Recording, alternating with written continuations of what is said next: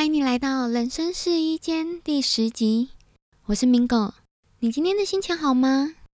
你是开心、烦躁、忧郁，还是其他的情绪呢？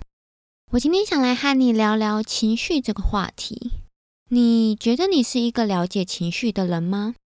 我先承认，我觉得我以前是个超级不了解情绪的人。我的情绪智慧。大概就是只有很基本的那一些喜怒哀乐、恐惧、惊讶。而我以前也觉得是因为发生了某个事件之后，所以才会产生了某个情绪。比如说，我的工作加薪了，所以我会开心；或者是我分手了，我会觉得很难过。可是直到某件事情之后，我才发现，其实我不是很了解自己的情绪。所以我从那个时候开始，我就上网看了很多资料，然后我发现很多资料都显示说，情绪是由想法产生的。这里我取用一段维基百科里面写到的：尽管一些情绪引发的行为看上去没有经过思考，但实际上意识和思考是产生情绪的重要一环。当我知道了这个知识以后，我觉得蛮有道理的，但是这和我以前所认知的情绪是由行为事件而产生的，这个落差很大。我一时间还是没有办法完全的理解。而就在这个时候，我看了一部电影《Inside Out》，台湾翻译成《脑筋急转弯》，这是二零一五年迪士尼的电影。而我从这部电影中充分的理解到大脑和情绪是怎么运作的，而情绪又会如何影响到我们的人际关系。所以在今天的音频，我想以一个比较轻松的角度来和你聊聊情绪。我会和你分享我从电影《Inside Out》里学习到的八件与情绪有关的事情。今天的这一集会有蛮多的剧透，所以你还没有看过电影，不想被暴雷的话。可以先去看看电影，但要记得回来听这集的音频，并和我分享你的心得哦。另外，我有个消息想和你说，这个礼拜五我会上另外一支音频，这支音频会教你如何感受自己的情绪。这是我新企划的 Self Coaching 自我锻炼系列，在这个系列中，音频会是以主题的方式呈现。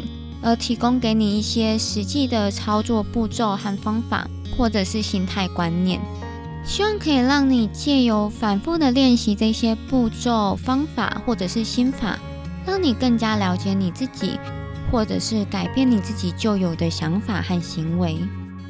目前 Self Coaching 自我锻炼系列会不定期的更新，我真的希望这个系列能够提供给你实质上的工具。那来帮助你开始展开行动，让我们一起都变成自己更喜欢也更好的自己。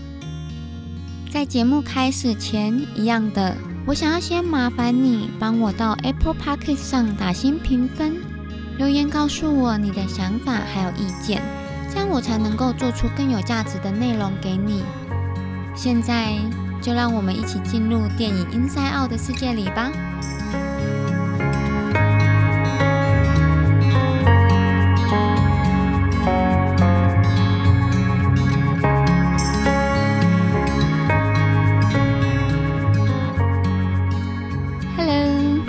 是 Mingo，今天要来和你分享我在电影《Inside Out》里学到的八件和情绪有关的事情。在开始分享以前，我想先和你一起回顾电影的大纲。电影《Inside Out》是一部有关十一岁女孩 Riley 的故事。Riley 和她的父母一起从 Minnesota 搬到 San Francisco。Riley 试图适应 San Francisco 的新生活，他也因此在自己的思想和人格方面经历了转变。电影《Inside Out》借由 Riley 的五种情绪人物，分别是 Joy 喜悦、Sadness 悲伤、Anger 愤怒、Fear 恐惧、Disgust 厌恶。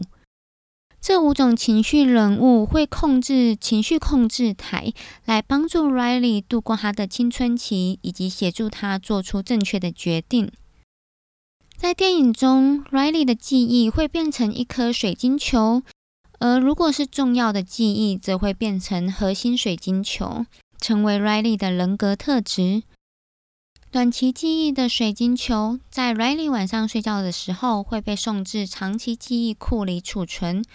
而长期记忆水晶球又会因为 Riley 太久没有想起来这个回忆而变得褪色，而褪色的水晶球最后也会被清理掉，Riley 就再也想不起来了。以上就是简单的剧情提要。那现在我就来开始分享我在电影《Inside Out》里学到的八件和情绪有关的事情。第一件，每个情绪所拥有的想法都不同。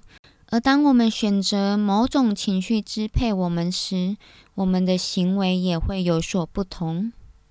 在电影里，五个情绪分别是五个不同的卡通人物，而我也借由电影中看到这些情绪人物看到 Riley 生活中正在发生的事情的时候，每个情绪人物的想法其实都是不一样的。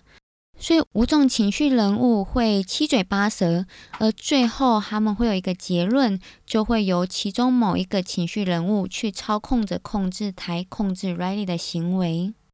这些情绪人物所讲出来的话，其实就是一种想法。所以当有一件事情发生的时候，我们的大脑其实就会像是电影里面一样，情绪人物七嘴八舌的。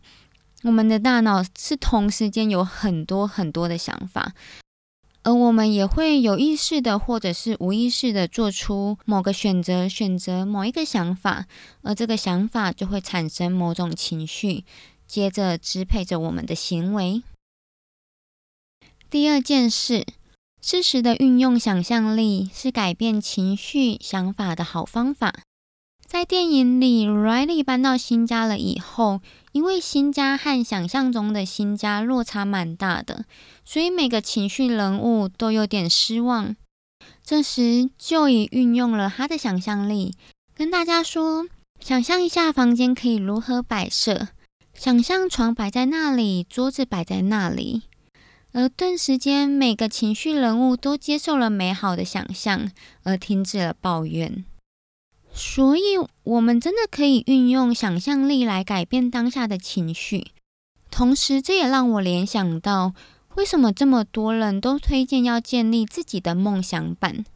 因为看着自己的梦想版，真的会让我们瞬间转换到另外一个空间，对未来产生美好的想象。第三件事。每种不同的情绪所联想到的记忆情况方法都会不同。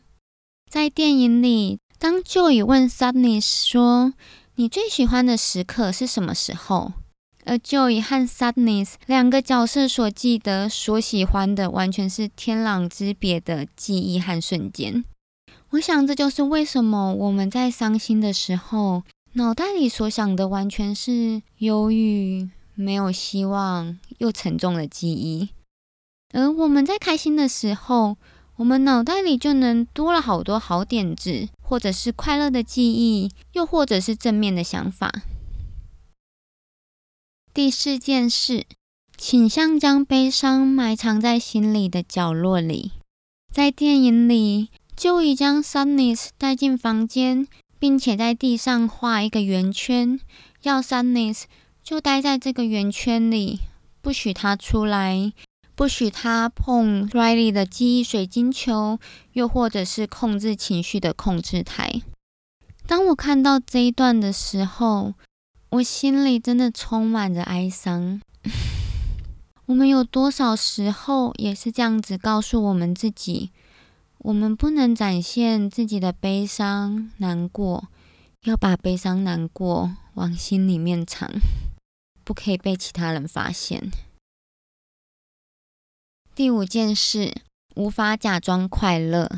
在电影中，Joey 和 Sadness 不小心进入了 Riley 的长期记忆里，所以 Riley 的情绪控制中心只剩下 anger、fear、disgust，而他们也觉得要让 Riley 快乐起来，于是他们假装成了 Joey，但他们就不是 Joey，所以他们也不知道 Joey 是如何操控着情绪控制台的。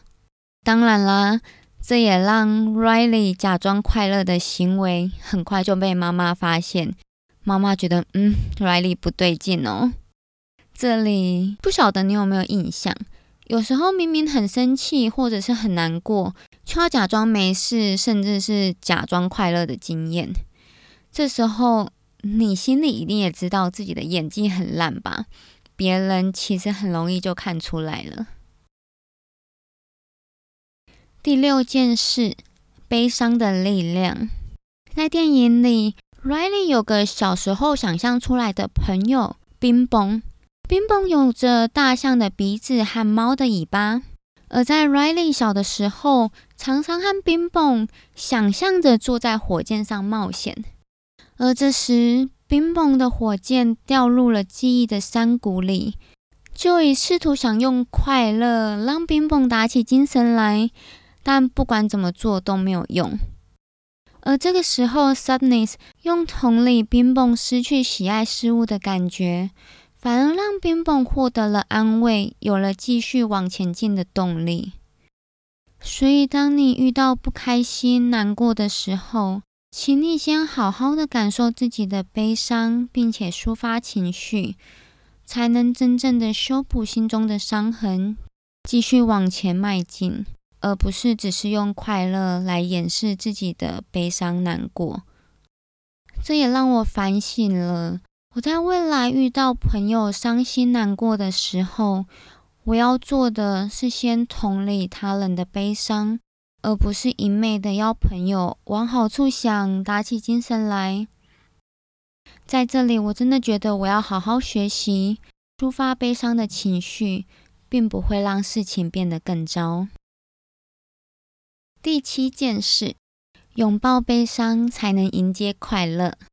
当 Joy 和 Sadness 一起看着 Riley 的某颗水晶球，Joy 说：“嗯，我记得这个是 Riley 赢得曲棍球比赛的时候，和团队一起庆祝欢呼的开心时刻。”而 Sadness 说：“我记得 Riley 错失了进球的好时机，心里感觉很挫败。”而当 Joey 听到 Sadness 这么说的时候，他心里还蛮不开心的。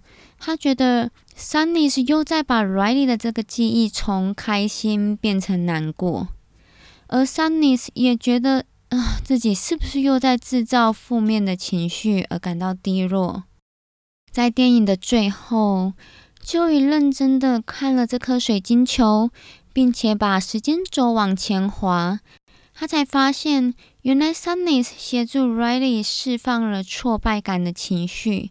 让 Riley 的爸妈有机会同理 Riley 的感受，最后 Riley 才能开心的享受团队赢得比赛的喜悦。我在成长的过程中，我常常都觉得表现低落、失望、挫败、难过、哭泣这些情绪是不好的。我不应该有这些负面的情绪。我有时候还会压抑自己。我不应该这么想，这么想太负面了。但当我越长越大，我开始觉得压抑负面情绪其实是一件很不健康的行为。所以我真的很喜欢这一段的情节，因为这一段就告诉了我们，释放出自己的负面情绪，我们才能打开心房，迎接未来的快乐。第八件事。幸福不是只有快乐而已。在故事的最后，Joey 和 Sadness 回到了情绪控制中心。这时候，情绪控制台已经被损坏了。这也意味着 Riley 会感受不到任何的情绪。在这个时候，其他的情绪人物都期待着 Joey 去修好控制台，改变现况。然而，就已在这一趟的旅程中理解到了 Sadness 的重要性，因此他也鼓励 Sadness 去修复已经损坏的情绪控制台。Sadness，温柔的移除了 Riley 想要离家回到以前城市的想法的这个电灯泡。这也因此让情绪控制台重新启动，而 Riley 能够重新感觉到情绪。而当 Riley 重新感觉到情绪了以后，他决定下车回家。回家后，Riley 向父母诉说着自己的脆弱，想念原本的家，想念原本的城市和朋友。而父母这时候也和 Riley 说：“我们也同样很想念原本的家。”这句话疗愈了 Riley，让 Riley 觉得他不再孤单了。这时候，Sunny 邀请 Joy 一起操控情绪控制台，而 Riley 也产生出了新的彩色的记忆水晶球。Riley 也在父母的拥抱下露出了幸福的微笑。我们很常以为幸福就是要一直快乐。没有悲伤，没有恐惧，没有愤怒，或者是其他的情绪，但其实不是这样子的。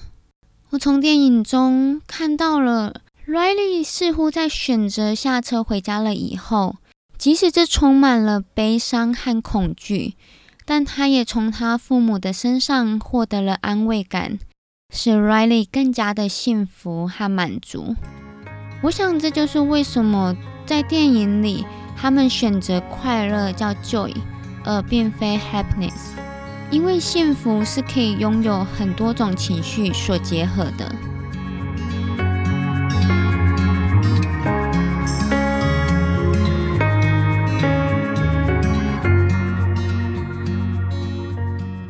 以上这些就是我从电影《Inside Out》里学到的和情绪有关的八件事情。